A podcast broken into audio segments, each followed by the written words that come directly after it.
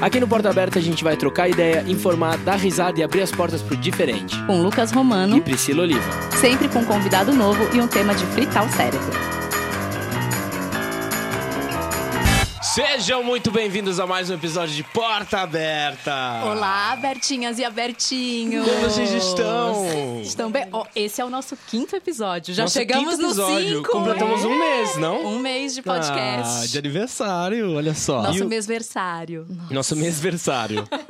Olha, galera, o assunto de hoje é de fritar o cérebro. A gente passou a semana conversando com muitas mamães e pesquisamos muito sobre o assunto e hoje a gente quer dialogar e bater um papo sobre um tema que é pouco discutido assim no mundo da maternidade, porque é inegável a transformação que acontece na vida de uma mulher com a chegada de um filho. E por trás de cada mãe que ama e cuida do seu filho, há uma mulher que precisa enfrentar todas as dificuldades, perrengues e privações que uma maternidade pode trazer. E hoje em dia ainda é quase um tabu falar desse outro lado da maternidade. E para ajudar a gente com esse assunto, a gente chamou duas pessoas maravilhosas para bater esse papo com a gente sobre essa realidade. Então, por favor, recebam a ilustre convidada de hoje, nossa arte educadora, celebrante social, atriz e mamãe do Vicente, Marcela Pitin. Muito obrigada. E também aqui conosco temos a psicanalista, mamãe de Bárbara, Carla Rubia. Salva de palmas. Bem-vindas! Obrigada obrigada. por toparem entrar aqui, ó, nessa roda com a gente, com duas pessoas que não têm filhos. Sim. A gente. né? Uma nem quer ter. Mas a gente não vai entrar nessa. Isso aí é um Não, a assunto gente para um vai outro entrar também podcast. nesse assunto, a gente vai entrar nesse assunto. Não, a gente vai gravar um só sobre esse assunto. Por favor, fale um pouquinho mais de vocês, pra quem ainda não conhece vocês. Marcela, mamãe de primeira viagem, né? Quantos meses Mamãe tá, de primeira Vicente? viagem, Vicente completa seis meses, semana que Quando? vem. Ah, E é a sua seu maior lazer neste momento. o status da semana. Status da semana, chupar o dedão. Ah, e muito obrigada por, pelo convite. Ouvir mães, mesmo vocês não tendo filhos, ouvir mães é um sinal de rede de apoio, de carinho, de afeto e de empatia. Então, muito obrigada. As mães precisam ser ouvidas. Mães reais, viu? Eu, eu sempre brinco que ser mãe é passar a fase do videogame, né? Você acha que passou e a próxima é mais difícil. Mas eu acho que é uma jornada bem desafiadora, bem bacana. Mas eu acho que o mais importante é a gente falar o real. Nossa Exato. Ainda bem que você falou disso, porque ah, eu tava fazendo várias pesquisas e é impressionante. Desde novela, desde filme, ah, como a mídia mente, né? De, de fantasiar a maternidade, fazer as mamães parecerem escravas da maternidade, como se elas realmente eh, fossem feitas para isso, ou qualquer coisa que não esteja dentro da norma da mãe perfeita, já é dito como um absurdo. Então, se você, mãe, tá nesse mundo, acabou de ter o seu filho e lida com situações que não tá no livro que você comprou, você já é dita como uma péssima mãe. Isso é um absurdo, né? Fala um pouquinho pra eu gente acho sobre. É um pouco imposto isso. é, Até pela sociedade, porque a mulher foi feita para procriar, é o que Uhum. tem útero e todo esse. É, eu ia. Quando ele puxou, eu ia questionar, desculpa até te cortar, mas se não é uma coisa meio proposital, botar a mulher nessa caixinha aí e falar, tá. Sim, sim. Eu acho que na verdade come... começa isso e você, você. E aí você tem toda uma quantidade de pessoas é, ainda reafirmando. E a gente não tá falando, eu não tô aqui trazendo homens e mulheres, até porque os, os papéis, falando um pouco, né? A função materna pode também ser feita pelo homem. Mas Sim. é muito mais uma questão de foi imposto isso, isso é colocado cada vez mais, e tem muitas mulheres que ainda falam: olha como eu sou uma mãe perfeita, minha criança é linda, tudo bonitinho.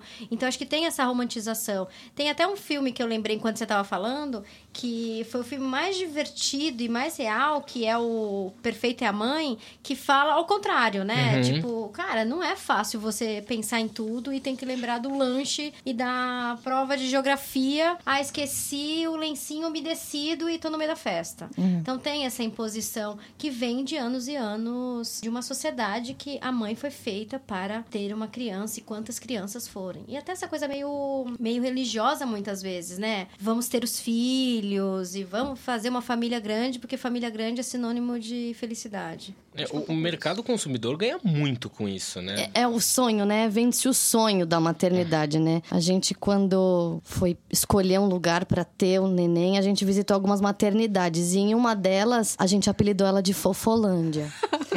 Primeiro a gente sentou numa sala, para quem conhece meu digníssimo, Rodrigo, te amo. Tá dando leite pra, pra Vicente essa hora. A gente chegou, a gente entrou numa sala, assim, com perfume Natura Mamãe Bebê, nesse nível. E aí vem um vídeo da maternidade, lindo, e a moça numa- com uma voz super suave. Mãe, vamos então visitar agora o hospital. Como é o nome do príncipe? Ai. Aí ela já fez uma etiqueta. Eu, eu olhei, olhei pro Rodrigo, ele assim, um pouco apavorado. Aí eu, Vicente. Aí ela anotou numa plaquinha, uma etiquetinha azul. Ai, Vicente. E ela falou assim: ai, com licença, eu vou colocar na sua barriga. Vamos levar o Vicente para Ela colou a conhecer. etiqueta na sua barriga? Vamos levar o Vicente para gente, eu não- conhecer a maternidade. Nossa, que sonho, né? Aí a gente, pelos corredores, assim, hum, e as pessoas, a enfermeira sorrindo, as mães com camisolas de seda e penhoar. Às vezes você entra nesses lugares, você sente até mal. Não, de, eu- então, eu, eu- É, você eu- vai ter um filho ou você vai comprar um filho? Também tem isso. Então, né? eu ia falar, uma fábrica, É uma- né? É uma fábrica, fábrica. uma loja. É uma loja, era, era a Fofolândia. A gente saiu de lá e eu falei. Então, foi vendendo uma coisa assim. A gente escolheu exatamente o São Luís. Eu vou falar, citar o nome do São Luís, porque a gente voltou lá num momento muito tenebroso da nossa vida. E foi um hospital que nos acolheu. Numa sala que eu falei: eu não quero a sala do vidro do estádio de futebol. Porque as pessoas procuram a maternidade, pra isso. Pra Pra isso, pra ter o estádio de futebol. Então, eu tenho uma questão que eu até fico um pouco receosa de perguntar, exatamente por, por eu não querer ser mãe, que parece uma coisa assim que você fala, gente, eu entendo que é uma grande mudança na sua vida, que é muito importante, é uma vida, você gerou uma vida e tal, não sei o quê. Mas aí eu, eu paro pra pensar e falo, mas todo mundo que está aqui, uma mulher deu à luz. Às vezes eu, eu começo a achar que tem uma coisa ultra valorizada, mas eu sempre fico meio receosa de falar exatamente por eu não querer. Mas eu falo, gente, parece que tá todo mundo grávida pra ter o próximo Messias. E aí eu fico, eu fico um pouco confusa. É que eu acho que aí eu vou trazer um pouco da mente humana, né? Tem a- Uhum. a- o próprio narcisismo de cada um quer fazer o filho uma extensão de si próprio e colocar nele tudo de melhor e tudo de que eu não tive, todo esse auê e fazer a criança ser endeusada. É um seu menina majestade, tem até muito muito é muito, é muito falado isso. Então eu acho que essa romantização novamente é, falando um pouco disso, mas esse exagero é muito também do da mãe. Aí tem, tem maternidades, eu lembro, agora tá pior ainda, mas maternidades que você faz o cabelo, você faz o pé, você faz tudo, você faz... Ah, é, porque existe isso um hoje também. Você vê a um foto book, da mulher, ela tá E você tem um maquiadíssima. book, mas que sejam, que sejam realmente por vontade, não mostrar. Genuínas, né? Eu acho que hoje tem uma coisa, eu acho que tem o próprio narcisismo da mãe que quer trazer a criança como grande o grande resultado é, dela própria de enaltecer, de exagerar. Tem coisas que você fala, você quer ter o filho ou você quer apresentar? Esse chá revelação é a coisa mais Gente. bizarra do mundo. Você fez a Não revelação, Marcela? Gente, não fiz. Eu fiz uma, eu fiz duas coisas que eu jurei que eu não ia fazer, que foi postar uma ultrassonografia, uma um ultrassom. Mas eu prefiro o ultrassom do que o teste de gravidez. Que agora todo mundo faz o jabá do Clear Blue. Ai, eu, eu acho isso medonho, gente. Então eu postei e eu escrevi exatamente assim: eu me tornei a pessoa que posta com culpa, né, já. E quando o Vicente fez um mês, a minha madrinha fez um bolo e ela, vamos comemorar o mêsversário, que pra mim é terrível. Mas eu entendi que o mêsversário acho que é mais pra mãe. Claro, mas. Mas gente, é total pra mãe. é A criança uma- nem sabe o que tá acontecendo. Não, o que eu quis Mas é tudo assim. pra mãe. Eu fiz uma festa de um ano que parecia que eu fiz um casamento. É. Era pra Bárbara? Claro que não, era pra mim. Eu acho, que, eu acho que o legal da maternidade é você aprendendo e vendo coisas que você nem imaginava e falava, puta, isso não faz sentido. Eu acho. É minha opinião, pessoal, quem faz, legal, fotógrafas nada contra, breguíssima, aquela coisa do cara beijar a barriga, aquele negócio estranho, no meio da floresta. Porra, você não vai pra floresta. Elas de asa, Elas de fada. fada! Ai, de Jesus, fada. aonde Elas você de fada. vai, vai- Virou uma borboleta agora, ó, lagarto. É, essa glamorização da maternidade. Que, que parece que se você não postar ou não enaltecer isso, você não tá grávida, né? É um momento delicioso, mas tem muita dor nas costas, tem azia. Isso ninguém posta, né, Anjo? Mas é sempre pro lado positivo. É a fada, a rainha na floresta, né? O buque de sereia. Tem de vi. sereia? Ei, Anjo, não posso dizer. Tem Mas o que? celebridades. Coloca a cauda na criança também? Não, põe a cauda na mãe que tá grávida e tira a foto embaixo da água de sereia. Gente. Entendeu? A pequena Ariel sendo gestada. Entendeu? Ah, tá brincando. Ai, não Ou posso dizer. né? Ixi, ou Aquaman. Ó, abre seu Instagram aí que a gente Não já vai dar umas pode. olhadas. Ih, lá, lá, lá, não posso dizer. E aí entra uma outra coisa que também ouvimos falar muito com a maternidade. Eu queria saber de vocês se é real, se aconteceu com vocês. E acho que você, Carla, como psicanalista, pode falar um pouco mais sobre isso, que é o amor incondicional. Que eles falam que já nasce, que a mãe já ama aquele bebê e tal. Eu queria saber como foi pra vocês e eu queria saber se isso realmente existe ou se também é uma coisa que às vezes demora e cada mulher tem o seu tempo de realmente começar a aprender a amar aquela criança. É, eu acho que o amor, eu tive um amor incondicional dentro da maternidade, do tipo, essa, essa menina eu que gerei, mas eu, tinha, eu tive muito medo e talvez eu, eu forcei um pouco esse amor, porque eu vim de um histórico de mulheres com, com depressão pós-parto. Uhum, né? que Eu isso vim é de um vó, problema. Eu vim de vó com mãe, eu vim da minha mãe comigo, de rejeição.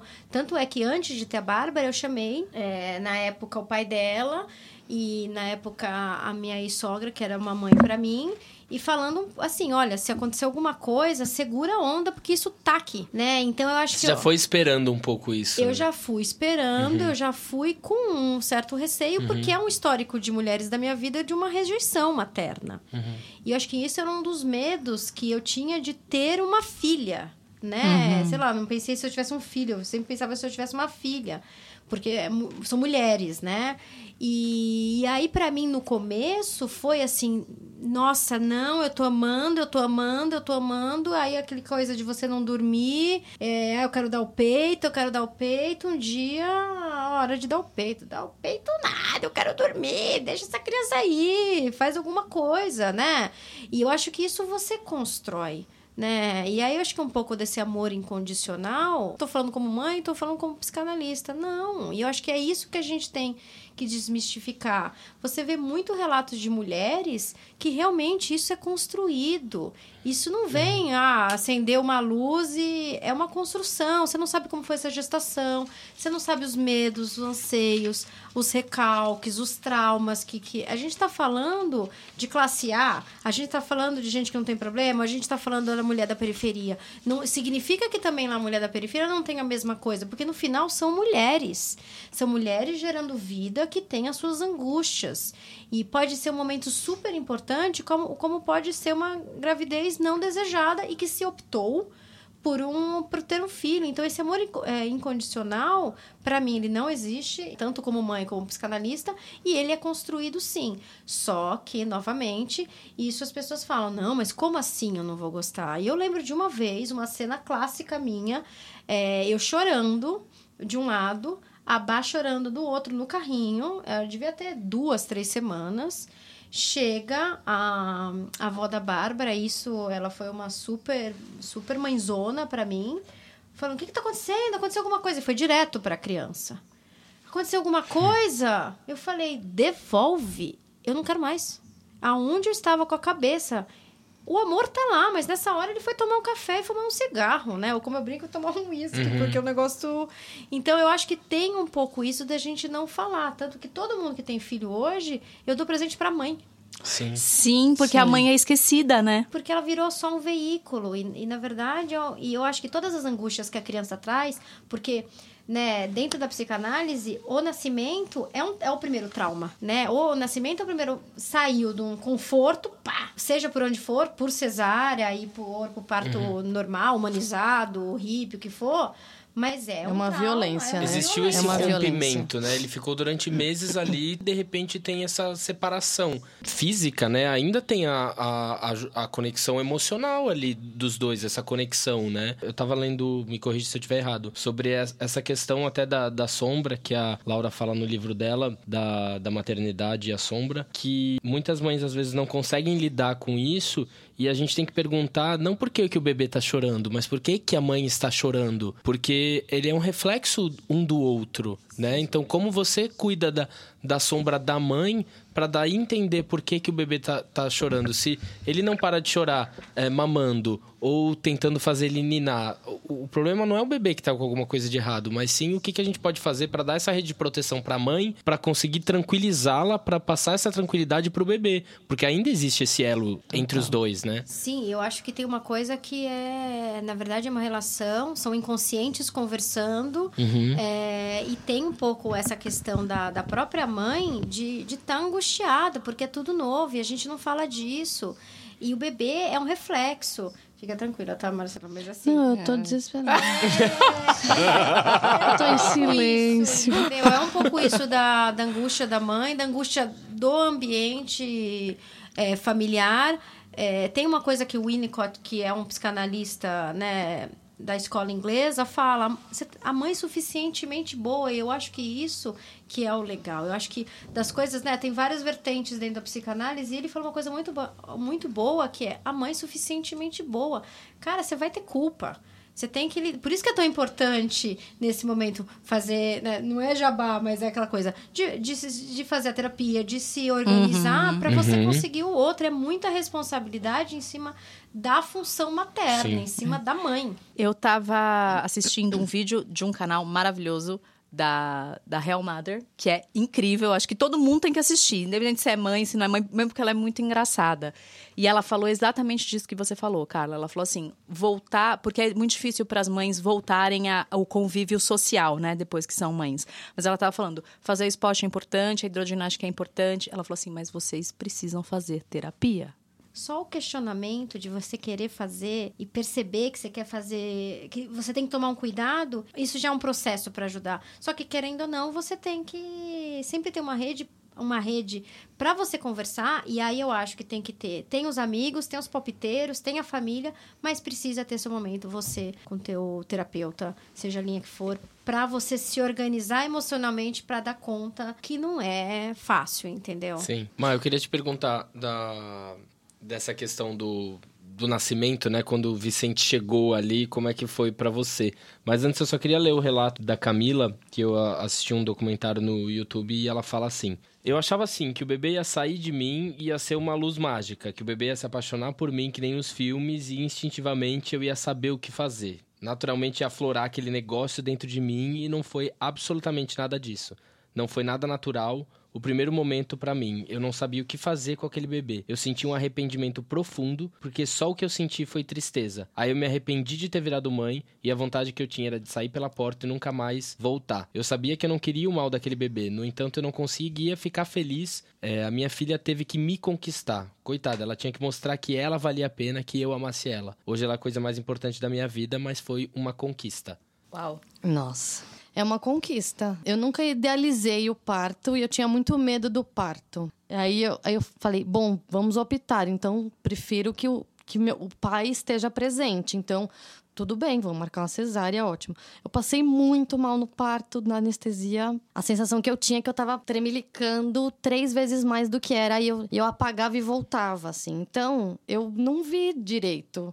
Eu só lembro da médica dizendo: Vicente vai nascer nasceu, ele, ela me colocou ele aqui no peito. Eu só consegui falar seja bem-vindo e eu fiquei apagando e voltando. Parecia que um disjuntor tava caindo. E aí ela falou assim: "Nossa, Marcela, você tá com muita endometriose. Eu vou aproveitar que você tá aberta e vou fazer uma uma raspagem, vou fazer, vou tirar esse sangue que tá aí dentro de você, tá bom? Que escolha eu tinha, né? eu já tava ali, todo escancarado. Eu digo: "Tá bom". E aí o anestesista falou assim: "Eu vou dar um pouquinho mais de anestesia, mãe, para você dormir".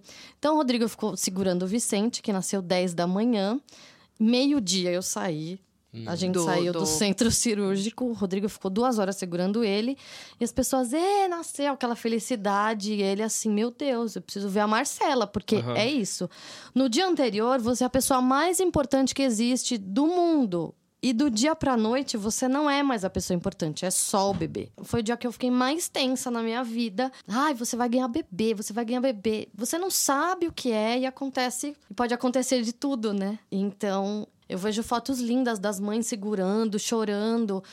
Ai, te amo para sempre, você é meu tudo.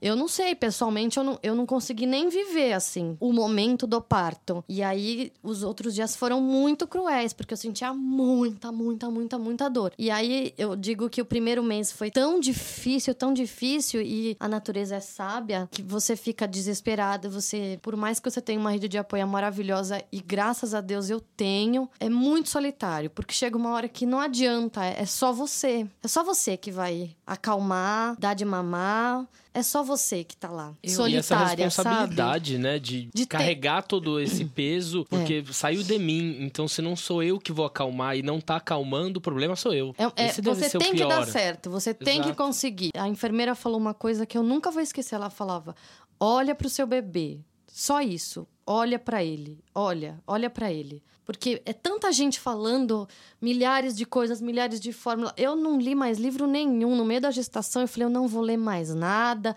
Eu tinha livro, eu não li. Tá tudo lá guardado, parado. Ele vai fazer desenho nos livros. E ela falava, olha pra ele, olha pra ele. Ele vai, ele vai te dizer e você vai entender. E se você não entender, amanhã você consegue, mas olha de novo. Eu acordo e olho pra ele. Eu falo: vamos aí, vamos aí, vamos aí, que só por hoje vai, vai dar tudo certo, sabe? Eu separei uma frase que eu tava lendo num blog ontem da Patrícia Cardoso, que eu acho que é bem isso que você falou, que ela, que ela diz o seguinte: a maternidade é uma grande e pesada responsabilidade e nada nem ninguém consegue ensinar-nos. Ensinar-nos a sermos mães, por mais conselhos e opiniões que deem. Fica tranquila. Porque é isso. A gente trouxe a Carla pra te acalmar, Marcela. Eu comecei a terapia, eu quero dizer isso.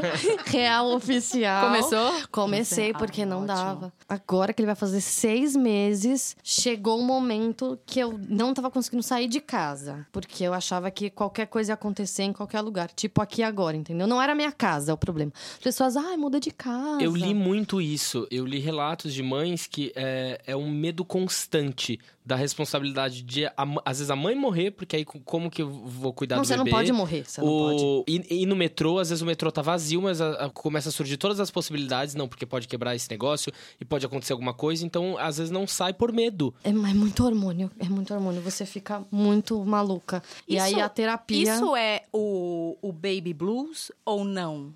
Porque eu- às vezes eu, co- como não conheço muito, eu confundo um pouco o baby blues com a depressão pós-parto. Qual que é a que que é o baby diferença? blues? Baby. Blue é uma tristeza hormonal que acontece logo nos primeiros, nos primeiros dias, porque afinal de contas você tava com muito hormônio, independente se é menino ou menina, mas muitos hormônios adicionais aos, aos teus. E aí, quando tira aquela, aquela carga de hormônio, dá uma, uma bedzinha, né? Então, teoricamente, uma semana você tá lá se acostumando, os hormônios tentando voltar ao normal. Isso faz parte. Isso acontece com Isso todas. acontece. Então, esse do Baby Blue acontece. O que acontece é o seguinte, e aí entra a depressão pós-parto, que ela pode virar desde uma pequena ondinha como um tsunami. E aí você vai sentindo, os hormônios não vão voltando, e às vezes, é, é- é- às vezes não, é quimicamente mesmo começa a ter um, uma descompensação nessa quantidade de hormônio, e quando você vê, você deprime. Ou por N motivos, né? Eu tive muita gente que eu conheci com depressão pós-parto, teve que entrar inclusive em medicação, por isso que tá sentindo, tá sentindo. E a medicação, ela acaba, às vezes, pode interromper a lacto... É, aí a- a, Tem que amamentação. A amamentação, né? Então, muitas né? vezes, se você entra, dependendo, dependendo do, do antidepressivo, você tem que parar de amamentar. Existem sinais pode. claros? Existe o sinal, né, de uma melancolia, de uma rejeição pela criança, de um isolamento, de uma vontade de não querer fazer aquela relação acontecer, uma, uma sem vontade de, de acordar. Então, todos esses indícios da própria depressão mesmo. E isso tem que ser falado. Uma coisa que eu faço muito com as minhas amigas, quando elas vão ter filho, elas dão risada, depois elas falam, obrigada, você disse isso. Todas elas, sem exceção, quando elas estão grávidas, eu, eu falo, ei, viva, tá, tá. E aí, quando elas estão perto do parto, eu falo, me liga na hora que você quiser devolver. Porque vai acontecer. Eu acho que isso é uma coisa muito real e muito recorrente que as pessoas evitam falar. Né? E aí, como que vai ser a criança? Mas, na verdade, são duas pessoas tão importantes quanto a criança Sim. e a mãe. E é muito triste isso, né? Porque é, muitas mães sofrem sozinhas, né? Porque com medo de falar isso, É. de, de que tá sentindo essas coisas, por conta do julgamento, né? Porque Eu tava- Existe muito É, julgamento, mas eu acho que principalmente tem a- na família. Né? Nossa, vezes nesse momento, mal, né? Às vezes não. nem é por mal, às vezes é Exato. uma coisa. Eu lembro da minha mãe falando, né? Eu tive uma gravidez bem complicada. Foi parto normal ou cesárea? Foi cesárea, mas eu, a, eu quase abortei três vezes durante a gravidez. Nossa. Então, foi uma gravidez de ultra risco, mudei de médico no meio do caminho. E, e aí, toda essa fragilidade, essa tensão veio depois. E eu tentando ser uma mãe ótima, perfeita, maravilhosa. E eu não queria ninguém perto, eu não queria mais. Eu já teve amiga que foi a visitinha, né? A visitinha é rápida. A visitinha, né? Não é. Ai, olha, gente, eu sou o tipo de pessoa, eu e o Ferdi, a gente tem sérios problemas com isso. Porque a mulher tá no hospital, eu falo, Ferdi, não vamos lá, não. Porque assim, não sei, eu me coloco no lugar da mulher, eu falo, se eu tivesse tido um filho, eu não queria ver a cara de ninguém por três anos. Aí, tudo bem, eu sei que na maternidade é mais fácil, todo mundo fala que é melhor. Mas eu, eu me sinto invadindo um espaço e um momento tão frágil, visitando um bebê. Então, mas, ao mesmo tempo eu penso, mas será que a, a pessoa não iria gostar de, de ter esse, apo esse ah, então apoio? eu não sei, porque eu falo, eu, Eu não. também eu sou o contrário. Mas você tem que. Ai, eu acho que você tem que perguntar e falar: olha. o que Como que- tá aí, como né? que tá É. aí? Porque eu lembro que foi uma amiga visitar. E ela esqueceu da vida, que eu tava grávida, e foi lá contar dos problemas dela. Ok, eu só adoro escutar as pessoas. É o, como é que fala? O rap do eu, como disse a Real Mother. Eu, eu, eu, eu, eu, eu. E aí a pessoa não embora. A, a minha filha não parava de chorar, mas As assim. pessoas não têm noção. E não parava de chorar, e eu tentando, e não parava de chorar. Eu cheguei e falei assim: olha, vai embora. Você tá atrapalhando aqui e eu preciso cuidar dela. Então, assim, se ela for sua amiga, vai entender. Se ela não for sua amiga, é melhor trocar de amiga e Uhum. não vai Ah, teve uma amiga minha, teve um bebê, ela é mais novinha que o Vicente. E aí eu liguei e falei, ah, quando você quiser, quando puder. Ela falou assim, não, por enquanto eu não quero visitas. Mais pra frente, eu falei, beleza, tá aí, tá tudo certo. E já aproveito pra puxar um outro assunto, porque eu conversei muito com ela, ainda converso muito com ela, exatamente porque eu já tava entrando nesse lugar de que a gente precisa cuidar das mães, né?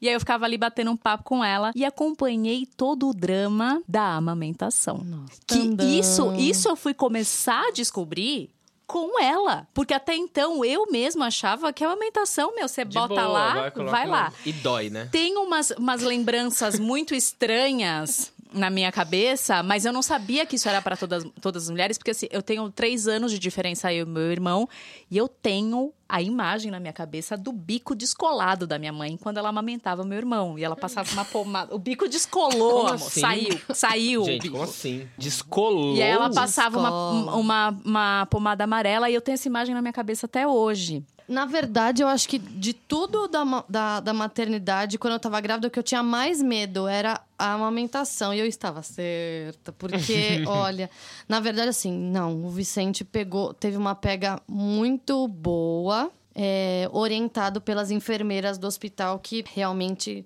é tentativa e erro. Existe uma pegada. Tem, tem uma pegada certa que não Aham. vai me machucar. Ele vai mamar o, o certo, do jeito certo. E tá tudo bem, a gente consegue E manter aí, se isso. não funciona essa pegada? Então, se não funciona, aí você tem que tira, tira a criança, abre a boquinha da criança, bota de novo. É, não pode ser só no bico, tem que ser a orelha toda. Uhum. Então tem todo, todo um, um quebra-cabeça aí. Senão o bico descola. É real É um oficial. contor- um contorcionismo. coisas. É um contorcionismo. Mas um- uma, uma dúvida, qual que era o seu medo da amamentação? O meu medo era, era de não conseguir amamentar, porque Uhum. uma mãe perfeita amamenta, Amamenta. né, amor? Não dá leite, não, né? Não, Não dá não dá, não, não dá fórmula. Mas foi isso. Eu saí da maternidade dia 12 de junho, quatro dias depois, eu estava amamentando em minha casa com aquela almofada, que você compra tudo, né? Você compra a almofada, põe a almofada embaixo, a almofada do pescoço. Você- olha, é, não tem nenhum glamour.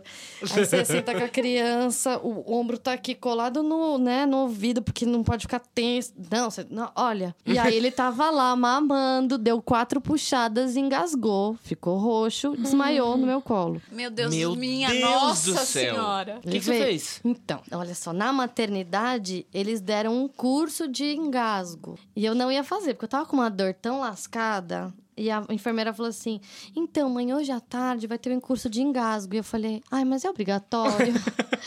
Aí ela: Não, mãe, é bom fazer. Minha mãe: Vai, aproveita que você tem que andar, vai no bem do curso de engasgo. Eu fui me arrastando, porque eu tava. No hospital. No hospital, não conseguia ficar esticada. Cesárea, tragédia. Aí eu cheguei lá, e aí a moça: Ah, e você pega a criança com a boneca, né?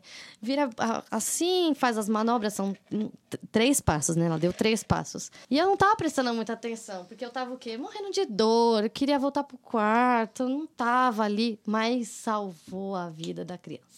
Porque Não ia dar tempo de chamar não a ambulância, levar não ia dar ele. tempo. Ele, ele desmaiou e ficou. ro- Primeiro ele ficou amor. roxo e desmaiou. Eu digo que foi. Virou ele já Aí eu fez. fiz as três manobras. Põe de lado primeiro, põe a mão dentro da boca da criança pra ver se tem alguma coisa no meio do caminho. Aham. Põe em pé pra ver se desobstrui a passagem, se ele Aham. mesmo consegue se organizar. E aí, por último, você vira de ponta cabecinha assim e Pá, dá os tapinhas. dá os tapinhas costa. nas costas.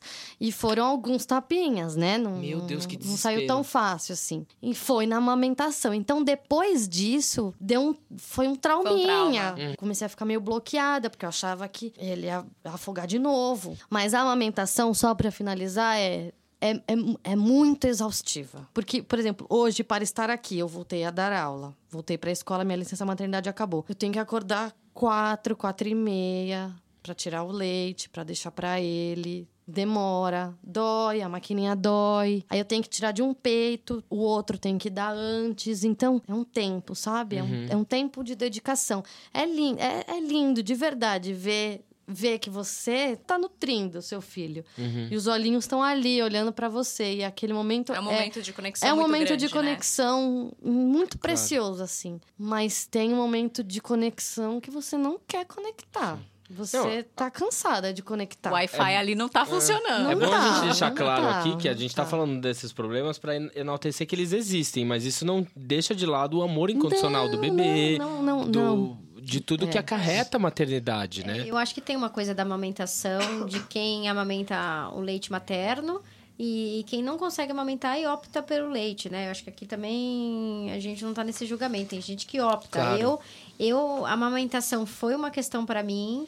Eu queria amamentar de qualquer maneira, de qualquer maneira. Isso foi o meu maior objetivo. Eu não sabia de nada, mas a amamentação era forte. Fui na USP ver, porque eu sentia muita dor e ela não ganhava peso. Uhum. E ela não ganhava peso, eu falei, não tenho leite, não, meu leite não é bom. Até que um dia eu fui num grupo super bacana, que é a matrice de amamentação, que deu suporte. Eu lembro que assim, né, livre demanda, todo. Quando eu vejo meu peito caindo leite, eu falei, porque eu relaxei Hum, né? Porque eu relaxei, porque eu conversei com gente, de mostrou, não, a pegada tá certo, mas era uma tensão minha. Eu acho que eu coloquei tanto esforço Sim. nisso que eu achava tudo que era uma, bobe uma bobeira e eu vejo que isso, para quem quer, pode ser uma ajuda. Que eu acho que que, é aquela- bacana. é aquela coisa de você pedir ajuda, sabe? Claro. Poxa, isso é tão importante pra mim. Deixa eu ir atrás de quem sabe. E eu acho que esse grupo eu sou muito grata. Uhum. Ainda existe esse grupo? Existe. Mas eu acho que é um grupo bem bacana de apoio à amamentação. Tem doulas, inclusive, que são especialistas. Como que chama mesmo? Matrice. Eu acho que esse grupo fez eu perceber que eu não saía de casa até então, porque a Bárbara chorava muito, de perceber que existe outras pessoas. Porque às vezes você tem uma amiga muito legal, mas que tá tão distante. Uhum. E às vezes você tem. É, você entra isso- numa outra realidade. Vocês né? sentiram que as pessoas se afastaram de vocês depois que vocês tiveram filhos? Senti, mas eu acho que foi dos dois lados. Eu- Você também eu quis. também falei assim, ah, não vai entender, Uhum. vai... Ai, tudo é muito simples. Eu acho que até hoje mesmo, assim, eu tenho muito mais amigas que não têm filho do que amigas que têm filhos. Mas eu sei que na época tinha gente que não entendia. Ai, Uhum. vamos sair, mas leva ela pro bar. Não, eu não vou, a menina não para de chorar, não consigo levar ela nem na padaria, eu vou pro bar. Não, tá, tá louca. Mas isso sou eu com as minhas neuras lá de 11 anos atrás, né? Porque era muito pequenininha. E pensa, ela nasceu no, no meu imaginário psíquico, ela nasceu frágil, antes do tempo, quase morreu três Claro. vezes. Não, foda-se todo mundo, ela vai ficar comigo aqui, porque eu sou a supermãe. É, O, o importante da, da gente viver um pouco nessa era e ser mãe nessa era, porque as redes sociais, de uma certa forma, tanto atrapalham como ajudam também, né? Porque tem muitas mães agora é, no YouTube falando sobre a real, falando, olha, tô aqui para ajudar, estão surgindo muitos grupos, muitas redes de apoio. é, vamos falar é, sobre isso, né? Você chegou a procurar alguma coisa, Mar? Como que foi pra você? De rede de apoio, você É. diz? Ou algum grupo, um grupo de amigas, ou alguma coisa que. É, Eu acho que vai muito ao encontro do que a Pri perguntou dos Uhum. amigos. Meus amigos são muito generosos. E eu acho que tem a ver com o teatro, Uhum. né? Todas as pessoas queriam muito estar com a gente. Uhum. E isso foi muito importante, assim, de mandar mensagem perguntando se você tá bem, como é que você tá, vamos tomar um café, posso ir aí na sua casa.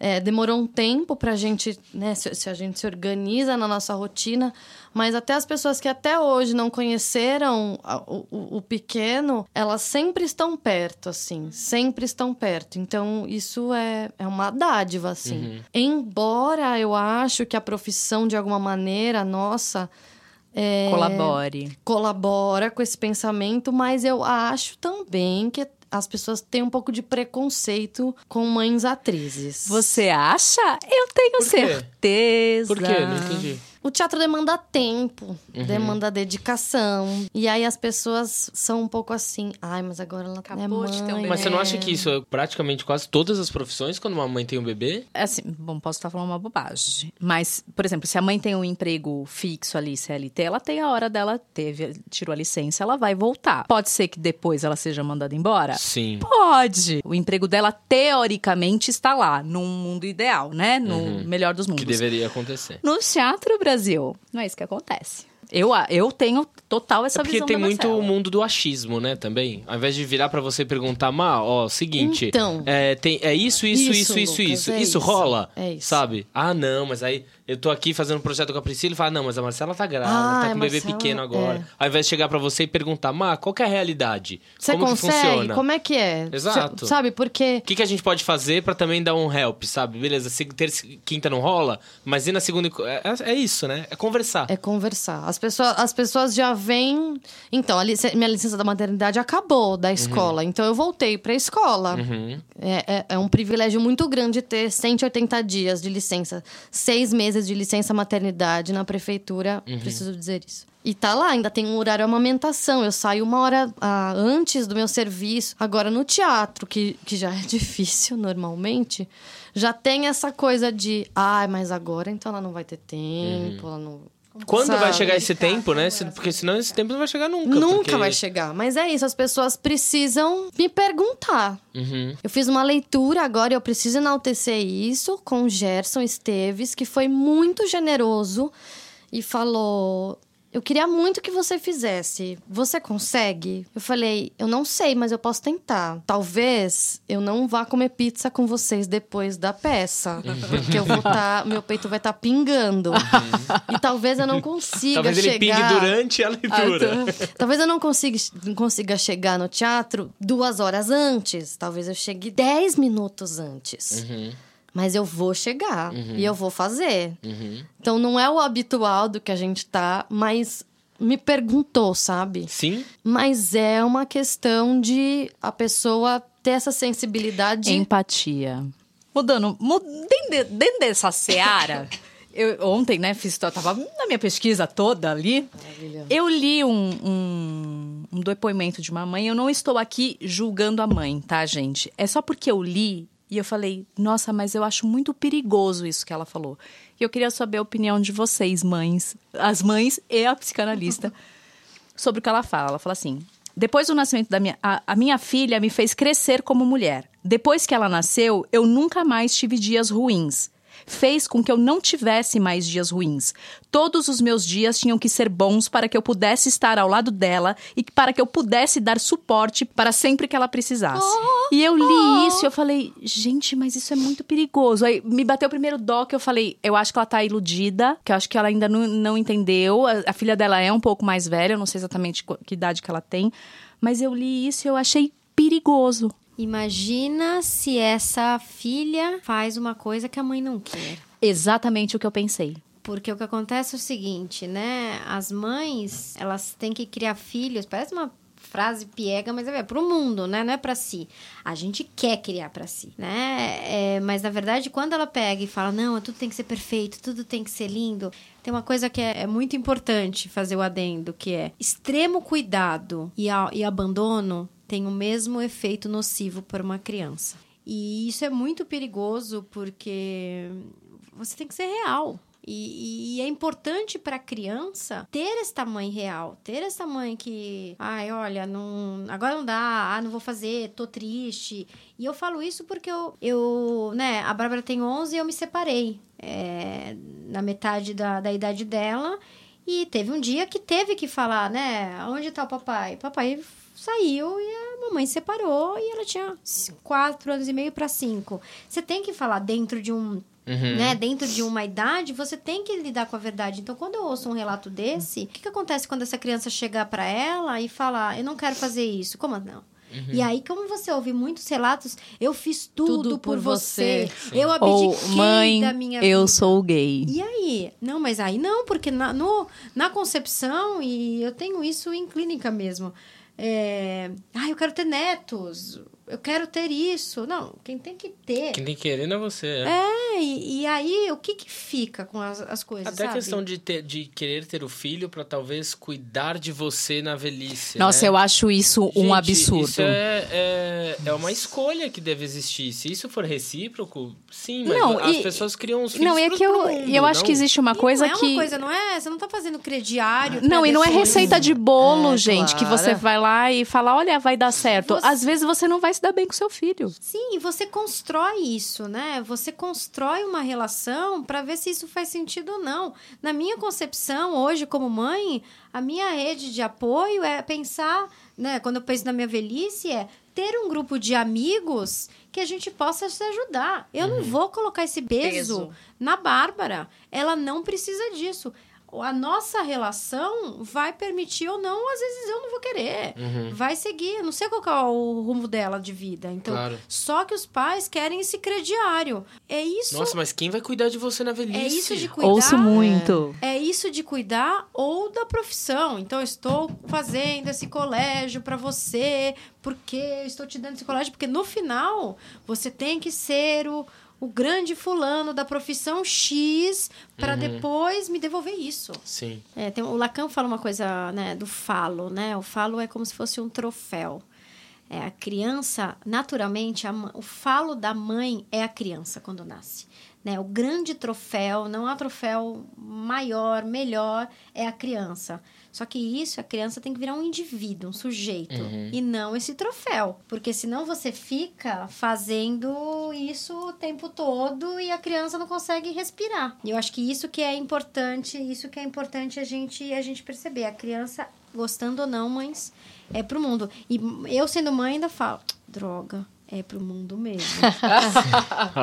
Já que vocês falaram, você, Carla, falou do grupo de apoio, eu queria falar para vocês que existe o projeto Casa Mãe no Benfeitoria, que é exatamente um grupo de apoios não só voltado para a amamentação, mas para toda esse, principalmente o começo da, da maternidade. E eles fazem arrecadação, vaquinha, né, na benfeitoria permanente, porque eles querem conseguir levar não ah, só São Paulo, não só, mas para para tudo, né? Principalmente para as mães é, mais pobres e tal, que realmente às vezes não tem o menor apoio de ninguém. Então tá lá é, no benfeitoria.com/barra casamãe. E eu queria indicar também o, o Instagram, arroba é arroba a underline mãe solo, que é da Thaís Leão, que escreveu um livro chamado O Exército de uma Mulher Só, que fala sobre mães solos. Que, aliás, não falem mais mãe solteira, gente. Não é, não é esse termo, é mãe solo. Qual, qual que é a diferença? Porque no, no, o fato dela ser mãe não, não, quer, não tá ligado com Sim. a... Estado civil. Estado civil ah, dela. com certeza. Nossa, é verdade. Ninguém. Ai, mãe solteira. Não é mãe solteira. Tem muita mãe, mãe casada. casada. Solteira. É, e que é mãe solo. Então é, é muito legal. Então eu queria deixar aqui para vocês é arroba a underline mãe solo e o canal da Real Mother no, no YouTube, que é sensacional. Gente, mesmo se você não for mãe, não quer ser mãe, vai lá e assiste, porque ela fala umas coisas maravilhosas. Maravilha. Eu vou deixar tudo na descrição. Maravilha. Turma, estamos chegando ao final do nosso podcast. Muito obrigada. Mas antes, a gente tem o nosso quadro para quem você abre a porta e para quem você fecha a porta. E queremos muito saber, Marcela, para quem você abre a sua porta? Eu abro a porta é, para os pais que exercem a paternidade. Arrasou. Um minuto de palmas. Em especial para Rodrigo Caetano. Obrigada, um beijo.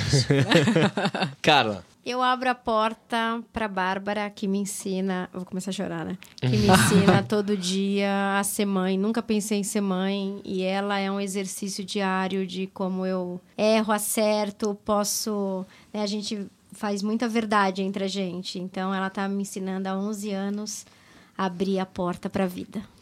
Maravilha. Eva, que lindo. Pri, pra quem se abre sua porta? Bom, gente, existe aqui, eu como uma geminiana com ascendente em gêmeos, a lua em gêmeos, eu sempre... Cara, É assim mesmo, é assim mesmo. eu sempre fujo do tema, é a minha hora, vou fugir desse tema.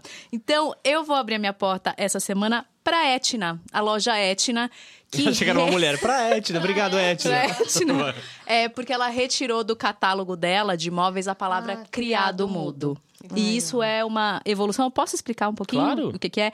É, é, Eu fui buscar da onde veio, porque a gente sempre falou criado mudo, criado mudo, mas da onde vem, né, essa, essa palavra? Aí eu- eles soltaram lá o comunicado por volta de 1820, os escravos que viviam dentro das casas eram chamados de criados. E alguns é, escravos eram designados a ficarem do lado da cama segurando o copo d'água durante a noite, durante o dia, roupas e tal. E muitos não podiam se mexer e nem falar. Então eles extirpavam as, as línguas dessas pessoas para que elas não falassem. E aí quando criaram esse esse essa mesinha, começaram a chamar de criado mudo, porque ele era o criado que não falava. Isso entrou na sociedade e, E, hoje e a ninguém gente falava, eu nome, é- até Nossa. 20 dias atrás eu falava. Aí você começa a entender e aí você fala, meu Deus do céu. Então, palmas pra Etna que retirou e agora é mesa de cabeceira. E a Mesa gente de- tem mesa que de cabeceira. Mesa de cabeceira. Vamos quando- mudar a nossa É, nomenclatura, não, é- por mas é favor. bom, porque às vezes as pessoas Claro. vão falar e elas não têm ideia do que elas estão falando. Sim. Então é legal também alertar, né? Maravilha. é mesa de cabeceira. Então, Maravilha. parabéns pra Etna. Bom, eu vou abrir minha porta para a argentina Laura Gutman, que é uma psicopedagoga clínica, ela é especializada em temas de família, que eu estava lendo esse livro dela e eu achei muito interessante, assim, a maternidade e o encontro com a própria sombra, que ele é uma oportunidade da gente reformular as ideias pré-concebidas e os preconceitos, exatamente isso que a gente estava discutindo aqui, né? Eu acho que ela é muito real nesse sentido, assim. Ela, ela fala essas obscuridades ou esse outro lado da maternidade, ela cita bem isso. Eu acho que é um livro bem es- esclarecedor. E agora que nós abrimos a porta, a gente fecha a porta também. Então, Marcela, para quem você fecha a sua porta? Nossa, eu vou, eu vou trancar a porta, na verdade. Ixi. Fala. Por um assunto que, que mexeu muito comigo essa semana. Não foi uma tragédia, não foi um acaso. Eu vou trancar a porta é, para a Polícia Militar do Estado de São Paulo, que matou nove pessoas, nove crianças, nove sonhos, nove vidas. Maravilha. Mexeu muito, mexeu muito. Eu ia Carla. falar exatamente do que aconteceu, né? E eu tranco a porta também, nem vou fechar, eu tranco a porta para as pessoas que acham que isso deveria ter acontecido. Né? Eu tô escutando de muita gente, ah, mas espero que de uma favela, sendo que tem muitos, muitas festas conhecidas de funk da elite, tem rave, tem festas de faculdade, onde tem predominantemente, né, predominante brancos e ricos, que existe a mesma coisa. Então esse não O é baile daquela famosa revista. é, não é, não é, Não é? uma realidade. Então eu tranco a porta para quem tenta justificar um injustificável. Sim. Eu li um negócio vindo pra cá. Eu li um acho que daqueles somos todos somos todas Fridas. Eu acho que é deles, eu não tenho certeza. Que ela fala assim: "Sabe quando seu filho fala que ele foi dormir na casa da fulana porque eles tinham que estudar ou porque eles só iam dormir lá assistir um filme, não sei o quê? Muitas vezes o seu filho tá dentro da comunidade no baile funk. Pensa nisso, né? Sim. Porque você acha que todo mundo que tá lá e tal, não sei o quê, nananã, seu filho também está lá. Bom, eu já que você abriu a sua porta para os papais presentes, eu fecho para os papais não presentes. Eu fecho para os papais de plantão que abandonam os seus filhos né, e não se dedicam como deveriam. Se eu não me engano, eu li uma matéria que acho que 5 milhões, eu não sei, não são registrados os nomes dos pais por É, conta de é abandono. É, e eles não participam da maternidade e jogam toda a responsabilidade para a mãe como se fosse somente o dever dela. E maternidade é rede de apoio e parceria. É...